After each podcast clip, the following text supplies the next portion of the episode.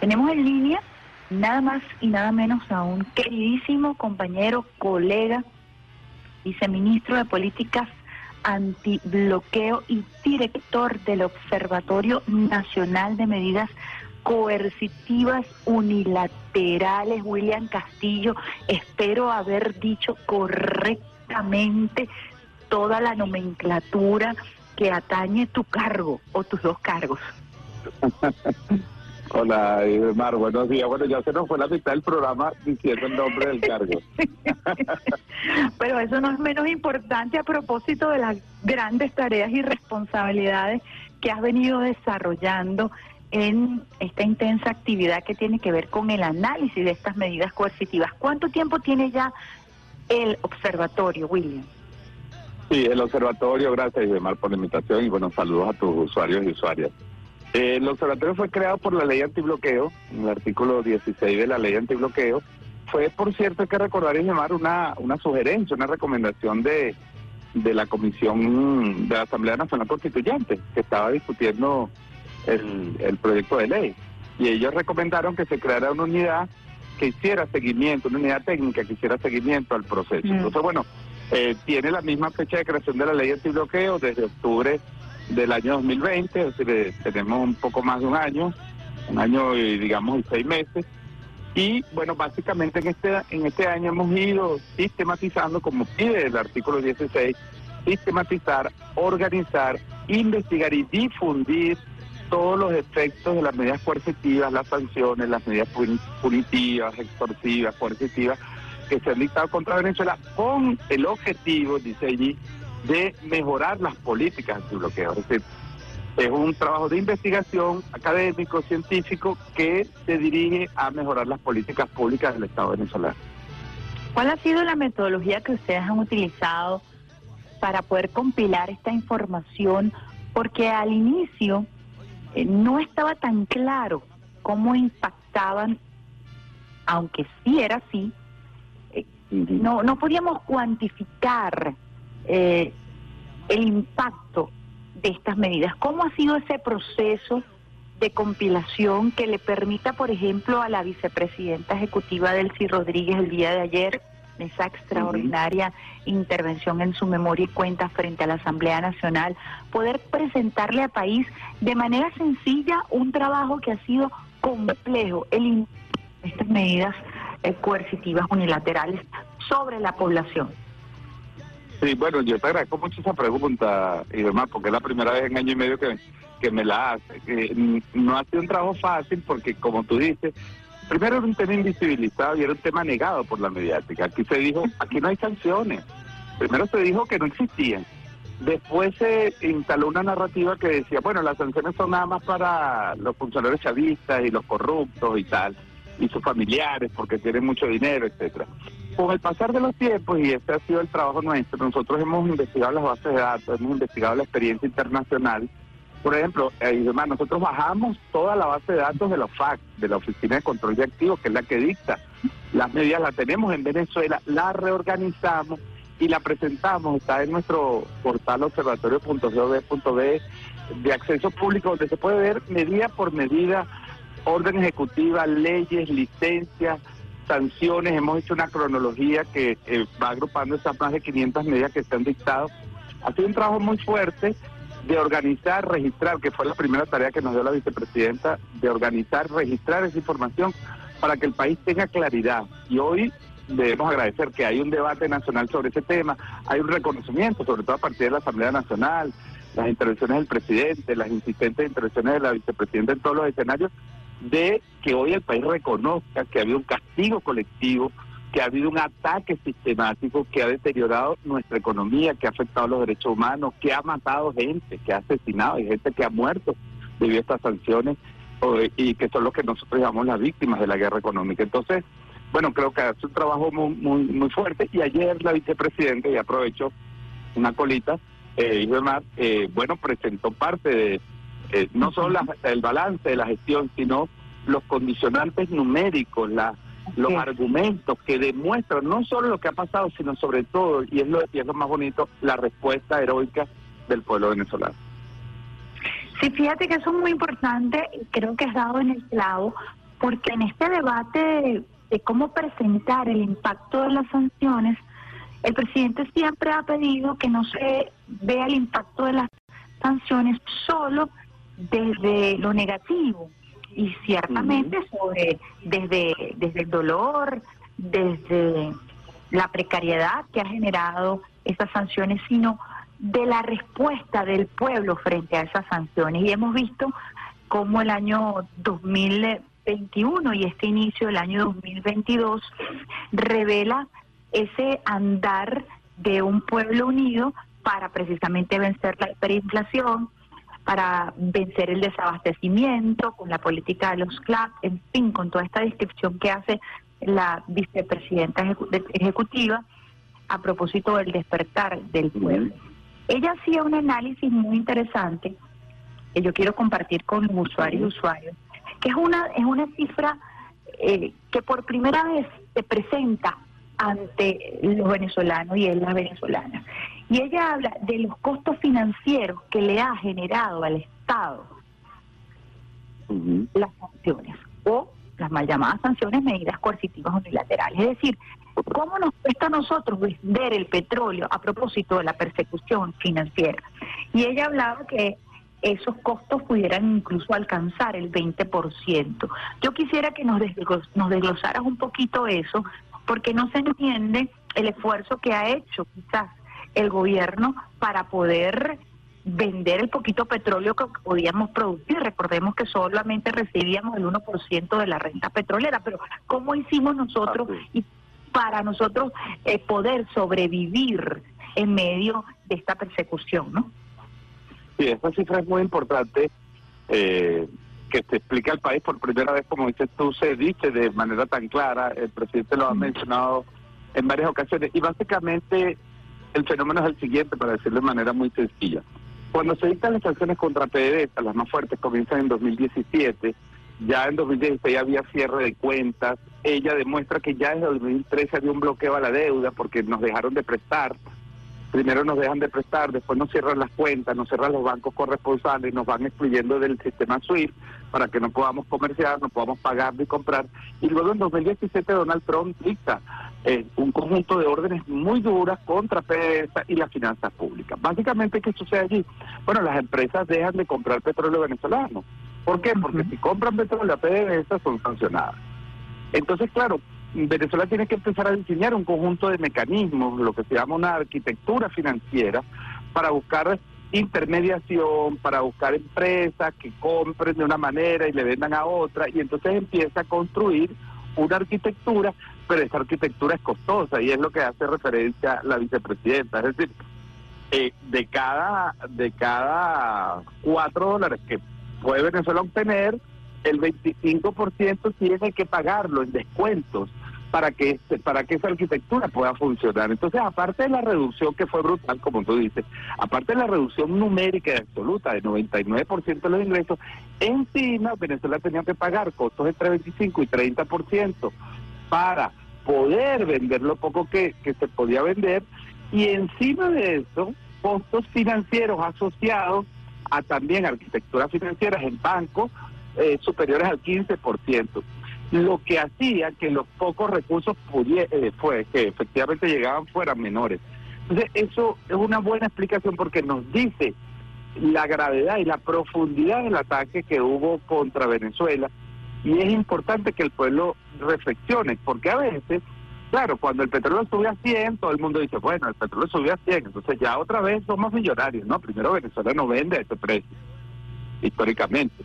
Si Venezuela vende 30 o 40% menos de los precios marcadores porque nuestro petróleo tiene unas características, pero luego las sanciones hacen que esos recursos sean infinitamente menores precisamente por todos estos mecanismos. Así que es una explicación muy interesante y, ella abrió ayer un conjunto de debates económicos. Yo creo que, eh, y de Marta, lo digo con el mayor respeto, pero también con, con la mayor admiración por, por nuestros líderes y nuestras lideresas políticas que están llevando este proceso. Mm, yo creo que en 20 años de revolución no se ve visto un discurso, no solo con la cantidad de números, yo creo que es con la claridad, con la sencillez que fue presentada, con la sinceridad que fue presentada al país para decir, mire, esto ha pasado, Pero aquí estamos, aquí estamos el pueblo y el gobierno, la revolución bolivariana defendiéndonos y lo más importante, venciendo y empezando a superar ese bloqueo. Fíjate que coincido contigo plenamente. Eh, yo estoy tuteando a, William y me disculpan los usuarios y las usuarias porque, bueno, realmente nos conocemos hace mucho tiempo y hemos librado muchas batallas juntos y por eso eh, me tomo ese, quizás ese abuso, ¿no? De, tutear a William eh, a propósito de esta entrevista. William, yo coincido contigo en torno a la, a la manera simple como ella presenta, esto no quiere decir que se le reste importancia y allí la virtuosidad del discurso, porque hace que sea potable, que podamos nosotros entender que uno de cuatro dólares que nosotros recibíamos podía y tenía que ser destinado precisamente a eh, articular esta nueva arquitectura para evadir las sanciones de allí la importancia de la ley antibloqueo, que tampoco todavía nosotros terminamos de asentarla porque, bueno, son términos complejos, eh, estamos hablando de finanzas y creo que ayer se dio un paso muy importante para entender la ley antibloqueo, para entender mm. la importancia del observatorio. No sé si coincides conmigo. Sí, sí, completamente, Omar, fíjate. Y es importante esto, esto que tú dices de la ley antibloqueo. Yo en distintos escenarios constantemente damos charlas, nos invitan tanto instituciones públicas, consejos comunales, a hablar de este tema. Y yo lo resumo de esta manera, mira. Nosotros estábamos enfrentando un bloqueo y lo estábamos haciendo, bueno, como se hace un país que es agredido, es decir, con los recursos que tiene te quedaste sin finanzas públicas, no puedes vender petróleo, te sancionaron con viajes, no puedes volar, te sancionaron 30 buques, no puedes comerciar petróleo, te bloquean tus cuentas. Es decir, es un ataque brutal en un periodo de 5 o 6 años. Entonces, claro, las políticas públicas eran, bueno, hay que resolver, hay que buscar alimentos, hay que comprar medicina. Entonces, los ministros, los funcionarios, PDVSA, todo el mundo estaba bajo las órdenes del presidente o ha estado en esa tarea. Pero eso no estaba organizado.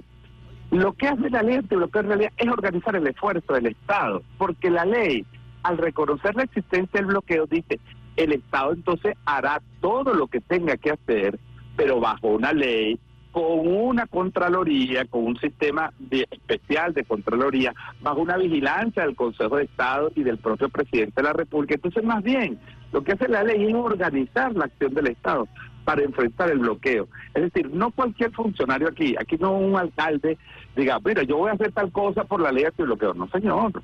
Usted tiene que llevar su proyecto al Centro Internacional de Inversión. Esto debe pasar por un proceso de análisis, va un proceso de análisis jurídico, pasa por la Procuraduría General de la República, luego va al Consejo de Vicepresidente, luego va al Presidente de la República. Y en ese caso es que entonces se autoriza un proyecto que, como la ley dice, puede implicar este, inaplicar algunas normas para favorecer el proyecto. Entonces, eh, eh, parece complejo, y lo es efectivamente, porque es una ley muy nueva que no tenía antecedentes en Venezuela, pero realmente lo que hace es fortalecer la acción del Estado, la transparencia, el uso de los recursos. Ya cualquier funcionario no puede estar haciendo, bueno, yo, yo conseguí un barco por ahí y lo voy a traer. No, no, no, vamos a organizar esto porque realmente es una tarea fundamental del Estado. Y yo creo que eso es muy importante. Yo creo que eso cuando la vicepresidenta habla en esos términos al país del esfuerzo y ve los resultados en términos de inflación, control cambiario, es la consecuencia de un programa económico y de una política económica coherente, y demás que se ha traído desde el 2018. Es el resultado de la paciencia, del trabajo, de la confianza que, que, que, que, hemos tenido en nuestro liderazgo, en el presidente de la República, para conducir la economía. Es verdad, seguramente se han cometido errores, y como dijo ella ayer, falta muchísimo, realmente falta mucho más de la mitad del camino, pero Venezuela puede estar clara de que lo que se está haciendo es lo correcto, que está en clara una visión de país y que se están dando los pasos legales, administrativos y económicos para superar esta situación. Me parece increíble el tema eh, transparencia, eh, institucionalidad, porque había como una especie de clandestinidad en torno al manejo de, la, de, de, cómo enfrentar el tema de las sanciones. ¿Por qué? Porque, bueno, estamos siendo perseguidos. Cuando tú eres perseguido, tú tienes que moverte sigilosamente para poder lograr el objetivo. ¿Qué hace esta estructura? visibiliza el trabajo, como dices tú, lo estructura, lo organiza y se lo presenta al país. Y allí, por ejemplo, el rol del Centro Nacional de Inversiones ha sido vital. Yo he tenido la oportunidad, por, por el tema de, trabajo, de ir a las reuniones del Centro de Inversiones y ver cómo la vicepresidenta se reúne con el sector azucarero, con el sector del cacao. Y estamos allí viendo a la empresa privada con una visión distinta, porque además ha sido perjudicada por estas medidas. Y vemos allí la conversación franca y directa de cómo juntos se va a enfrentar el tema de las sanciones, ¿no? Sí, es, increíble y, bueno, mucho de ese trabajo es un trabajo técnico que realmente no se podría comunicar como debería ser, pero porque son detalles, se, se debaten problemas, se debaten responsabilidades también, públicas y privadas. Pero una cosa, por ejemplo, eh, eh, para que el país entienda, el detalle con que se lleva todo este proceso de recuperación económica, toda la política económica, que la dirige el presidente de la República, que la ejecuta a través de la vicepresidencia, a través del Centro Internacional de Inversiones y la vicepresidencia económica, es que en el caso, por ejemplo, de las discusiones con los empresarios y demás, esto sí se puede decir públicamente, se debate rubro por rubro.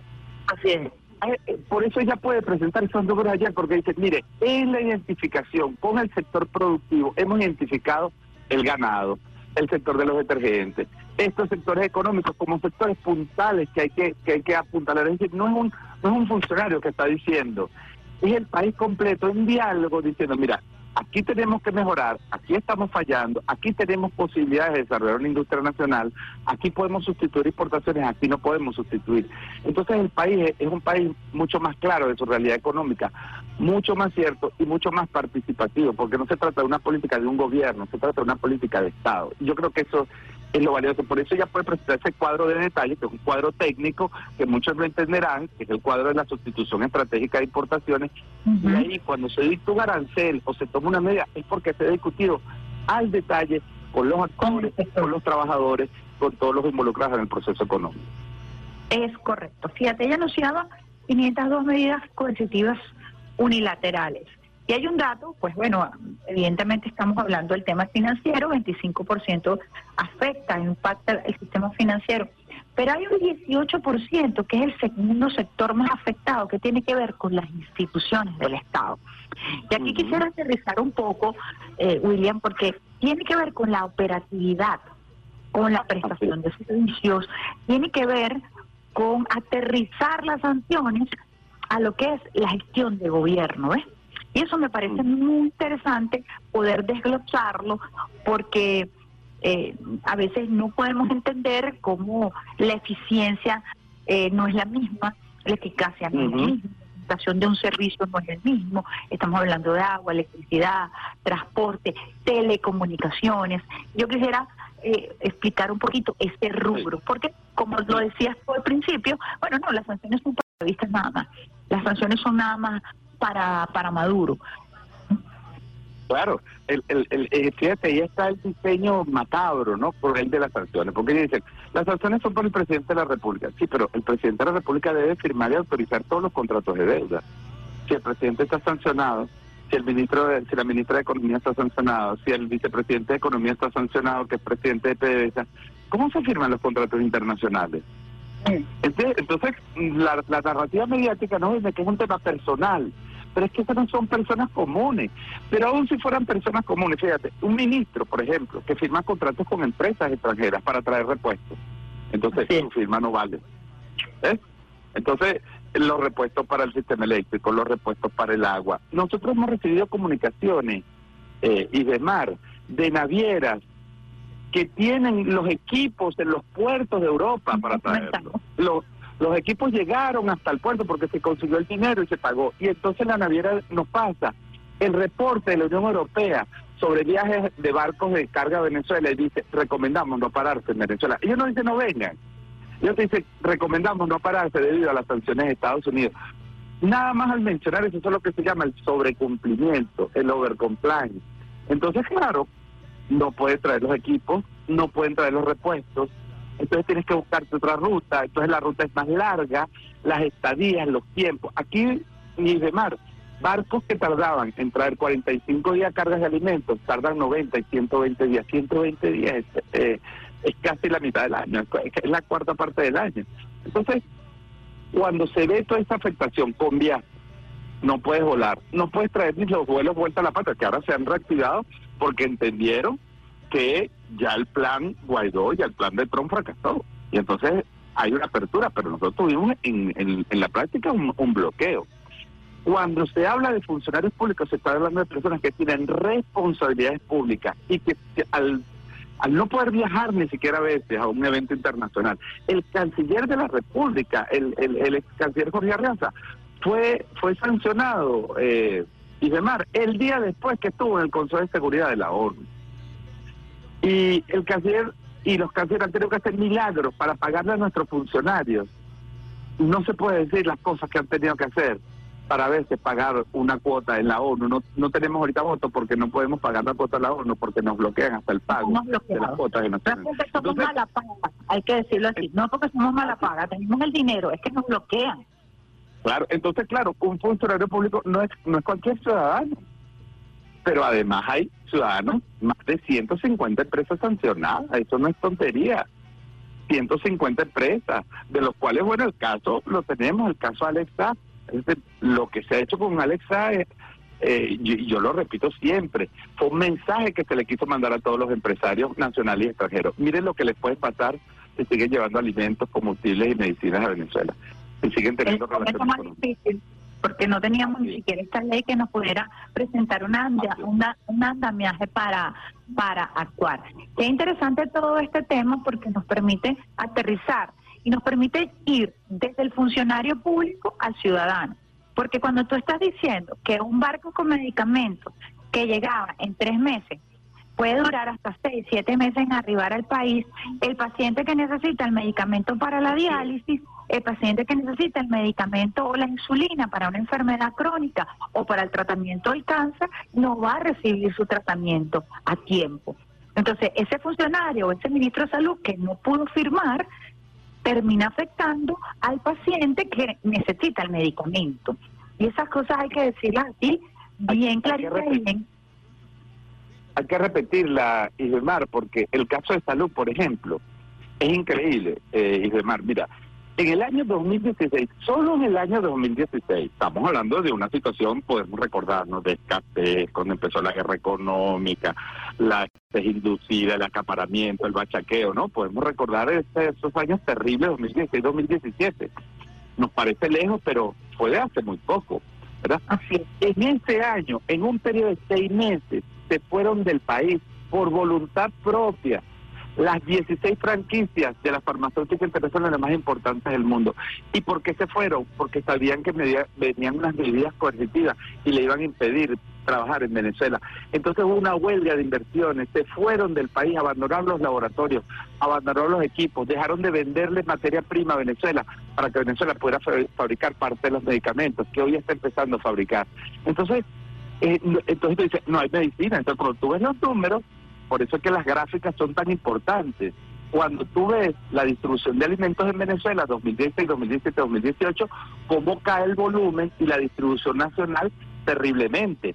Pero además, como esto se hace un seguimiento geográfico, tú ves que lo poco que se podía llegar llegaba a las grandes ciudades o al centro del país. Pero tú ves como la cola, Táchira, Zulia, Apure, Bolívar, mientras más alejado del país, entonces el medicamento por supuesto llegaba menos o llegaba más costoso o llegaba chaqueado. O no llegaba. O no llegaba, simplemente, que fue el caso en la mayoría del país. Entonces, una medida en Estados Unidos impacta a los 30 millones de venezolanos, pero entonces los medios nos decían, sacaron los medicamentos porque la revolución fracasó porque se roban el dinero no hay equipo. El, el, yo pongo el hospital, el ejemplo del hospital cardiológico, eh, Nosotros se lo contamos esta historia a Elena Duhan, la relatora de la ONU, y no lo podía creer. Le mostramos las estadísticas donde decía, doctora, la, el hospital cardiológico infantil creado por el comandante Chávez operaba en el 2013 1.200 operaciones anuales gratuitas para niños, niñas, bebés, con problemas de cardiopatía endógeno. El hospital llegó a operar en el 2019 solo 187 operaciones porque no podía comprar repuestos, porque no le vendían los repuestos, porque le cerraban los contratos de actualización del software de las máquinas de operación. la ministra eh, eh, Gabriela Jiménez dice, ni los, ni los lentes de los microscopios nos vendían. Entonces, ¿cómo nos va a afectar la investigación científica? ¿Cómo nos va a afectar la salud de los venezolanos?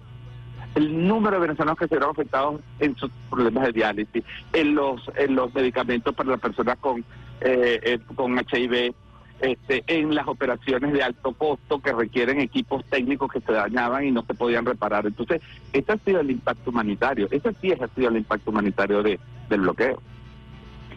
Y una épica histórica de un pueblo, de unos trabajadores que yo siempre eh, sostengo, lo digo abiertamente, debe ser reconocida porque en medio de esta situación que estamos relatando en este momento bien dramático, porque nos encontramos hoy en 2021-2022 eh, con un crecimiento, superando desde la creatividad, desde la desde, desde la iniciativa, desde el acompañamiento pueblo-gobierno, es otra realidad que debemos cuidar finamente porque no es que la historia termina acá. Así es.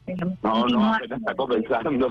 Sí, exactamente, es importante. Eh, apenas está comenzando.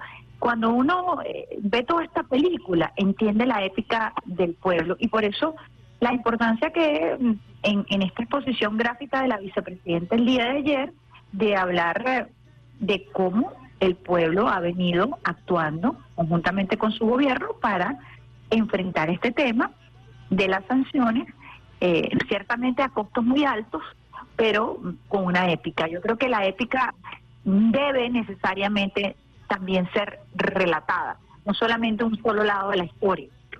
Así es, y de Marillo, te voy a decir otra cosa que, por supuesto, la, la, la presentación de ayer, el brillante discurso de la vicepresidenta tenía también un objetivo legal, presentar la memoria y cuenta, hay que hacer un balance.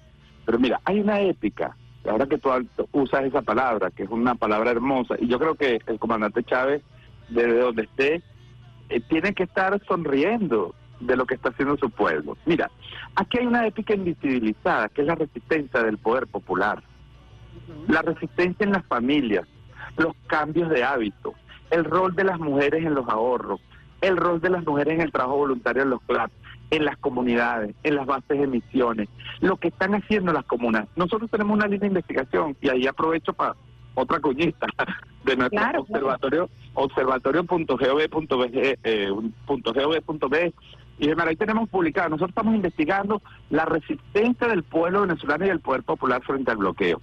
El año pasado produjimos seis investigaciones que están todas disponibles en archivos PDF que se pueden descargar. La comuna del Maizal, la comuna del Paisa, el, el Panal, la comuna Che Guevara, eh, una comuna en la zona de Barlovento. Vamos y hablamos y los comuneros y comuneras nos cuentan su proceso, cómo han resuelto este problema, cómo enfrentaron esto, qué problemas han tenido con el Estado, qué problemas han tenido económicos, cómo distribuyeron mejor los alimentos. Y es bellísimo ver cómo las comunas en muchas partes del país han ido resolviendo con sus propios recursos, con su esfuerzo y con la organización popular muchos problemas asociados a distribución de alimentos, el plan pueblo a pueblo, los intercambios entre comuneros y comuneras. Es una cosa bellísima. Nosotros nos proponemos este año llevar, publicar un libro con estas primeras investigaciones, nos proponemos hacer 10 investigaciones más, estamos investigando el tema de las mujeres, estamos investigando el tema de las semillas, porque nuestro pueblo debe conocer que en el fondo el que ha resistido bajo una dirección política muy clara, bajo una unión cívico-militar, bajo un liderazgo estratégico, ha sido nuestro pueblo. Y ese pueblo es el que hay que reivindicar, ese pueblo humilde que ha estado ahí, que se ha tragado las verdes. Y que, como digo, ahora estamos en un proceso de mejora que hay que cuidar porque estamos comenzando, estamos iniciando.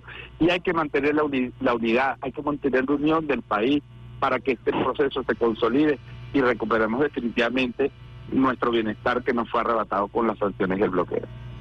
Fíjate, William, yo considero que tengo una deuda contigo y voy a aprovechar también la puñita para visibilizar.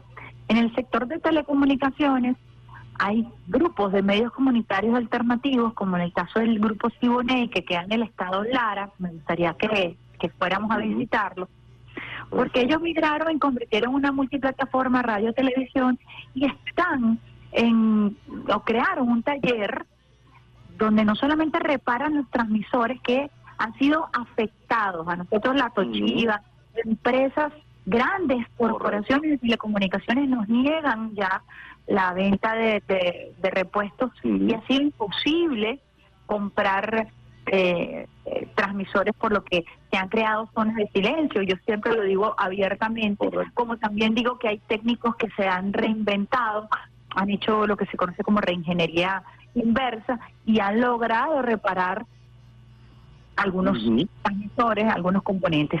Y en este caso particular, estos compañeros del Estado Lara están creando sus transmisores artesanales de poca potencia, pero en fin, transmisores que era algo impensable porque estamos hablando de un nivel de tecnología y una dependencia absoluta y total al imperialismo, ¿no?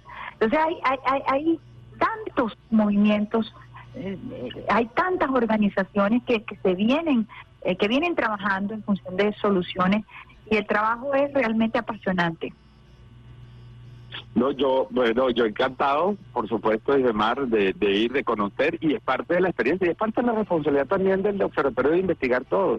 Tú hablas del sector comunicación y telecomunicaciones, el trabajo que está haciendo la Callapa Heroica, que están haciendo este, distintos inventores. Hay este proyecto que llega un grupo de compañeros, está José Roberto Duque, José Chacín, Roberto Malaver, la inventadera, donde van a los pueblos y hablan con los inventores populares, con los que la gente se inventa unas máquinas que no se puede creer. Entonces, yo creo que mm, unir todo eso, visibilizarlo, presentarlo, valorizarlo, impulsarlo, ahora que empieza poco a poco el país a mejorar y a recibir recursos que deben ir fundamentalmente, como le dijo la presidenta, a mejorar el ingreso, a mejorar los servicios públicos, a mejorar la calidad de vida, la protección social. Yo creo que ahora que estamos entrando en este círculo virtuoso 2021, 2030, es necesario que nosotros valoricemos y, y, pongamos de verdad en el lugar que merece la resistencia en todos los aspectos que ha hecho el pueblo venezolano. Yo creo que es una tarea hermosísima y bueno, me pongo la orden también en el campo de la comunicación para eso. Yo quisiera un mensaje de tu parte, un hombre que ha estado vinculado por muchísimos años al servicio público, un mensaje a los trabajadores de este sector, porque este ha sido un sector y la institución pública se ve afectada en lo técnico operativo, también el talento humano de nuestras instituciones públicas. Yo quisiera una palabra tuya para este sector que ha aguantado, que ha resistido también de manera heroica, porque es el que ha sostenido a la industria petrolera, es el que ha logrado sostener el transporte y que con pocas herramientas ha podido reparar una que otra pieza del metro de Caracas hasta mantenerlo operativo, es el que se monta en una torre, a lo mejor no con la bota, con el traje necesario para que usted pueda tener luz, es el que hasta ahora está en una estación, en mecedores, haciendo posible para que usted pueda estar informado de manera oportuna y veraz. Eso se dice poco. Y yo sé que tú vienes haciendo un trabajo de investigación y me gustaría una palabra de tu parte para este sector de la administración pública, que además está en el discurso del presidente, porque cuando se habla de reivindicación salarial, básicamente nos referimos a este sector en, con fuerza. Yo lo, yo lo primero que tengo mi palabra de, admiración, de agradecimiento como ciudadano, como venezolano, como revolucionario, a todos los compañeros y compañeras que se han mantenido en la administración pública en las condiciones más difíciles, y demás. El sector del país, y lo digo así con claridad, el sector del país más afectado, además de los pobres y los excluidos que hay este sector ve esa base dura de pobreza que todavía estamos en la base de emisiones levantando. Pero además de ese sector, el sector de trabajadores más afectado del país ha sido el trabajador de la administración pública, porque es el único que no puede ajustar automáticamente su sueldo a la realidad. Ahorita tú vas a la calle y compras cualquier servicio, bueno, y te lo ajustan, pero el trabajador no puede, no puede hacerlo. Entonces, el trabajador público que ha sido severamente golpeado en sus prestaciones, en su seguridad social, en su nivel de salario, ha sido un héroe y una heroína anónima de esto. Pero yo quiero decir algo. La ley antibloqueo dice que el primer objetivo de los recursos que ingresen al país, como está haciendo efectivamente y como lo acaba de mostrar el presidente, deben ir ahí recuperando progresivamente los ingresos de la familia trabajadora y fundamentalmente del trabajador de la administración pública, del trabajador, la trabajadora, de su familia, el ingreso integral, sus salarios, sus bonos, su mejor en calidad de servicio, mejor en calidad de salud, mejor en calidad de educación, eh, las bonificaciones especiales que recibe, es decir, el, el, el refuerzo alimentario que se ha mejorado y se va a seguir mejorando este año. Entonces, ese trabajador en algunas partes, en algunas empresas y organismos públicos, perdimos hasta el 40% de trabajadores que fueron del país o migraron. Otros se han reinventado. O, o, tú, o combinan las dos cosas, su trabajo con eso. Yo termino con esto, con una palabra que decía ayer Jorge Rodríguez al comentar el discurso de la vicepresidenta. Confíen. Hay que confiar porque nuestro gobierno, nuestro presidente ha demostrado que sabe lo que está haciendo. Sabe lo que está haciendo. Y es preocupación diaria, permanente, el mejorar la calidad de vida y el ingreso de los trabajadores. Y lo vamos a hacer. Ya lo hemos empezado a hacer con este primer aumento que ha decretado el presidente. Pero hay que confiar que la mejora del país, la mejora de la economía, el principal objetivo es mejorar la vida y la protección social de todos los trabajadores y trabajadoras. Bueno, William Castillo, de verdad, muchísimas gracias por esta conversación tan necesaria además que me parece tan oportuna luego de la intervención de la vicepresidenta ejecutiva Delcy Rodríguez. Debemos al país eh, tratar estos temas con profundidad, visibilizarlos más, ir al grueso del trabajo que ustedes han venido realizando desde el observatorio. Nuestro reconocimiento, William, al equipo que te acompaña, que ha sido un equipo eh, encargado de la sistematización de manera rigurosa de esta data eh, no ha sido fácil, me consta, lo hemos discutido, lo hemos hablado, un transitar, pero además ha sido un transitar muy hermoso porque creo que tenemos estos resultados a través eh, de, la compilación de información que ustedes nos brindan como país y como pueblo. Así que agradecida, William, por ese esfuerzo y por supuesto siempre estamos abiertos a conversar contigo, a ir al campo, a trabajar como ciudadanos y como militantes de esta causa para sumar esfuerzos en torno a la visibilización de, de toda esta gesta heroica como lo calificábamos en esta conversación. Muchas gracias, Iván. Un saludo a todos ustedes, a, a mi querida Radio Nacional y bueno, a la orden, de verdad, con esto que me dijiste y con todo, para seguir apoyando a nuestro país con la información que también necesita para fortalecer su lucha. Muchas gracias.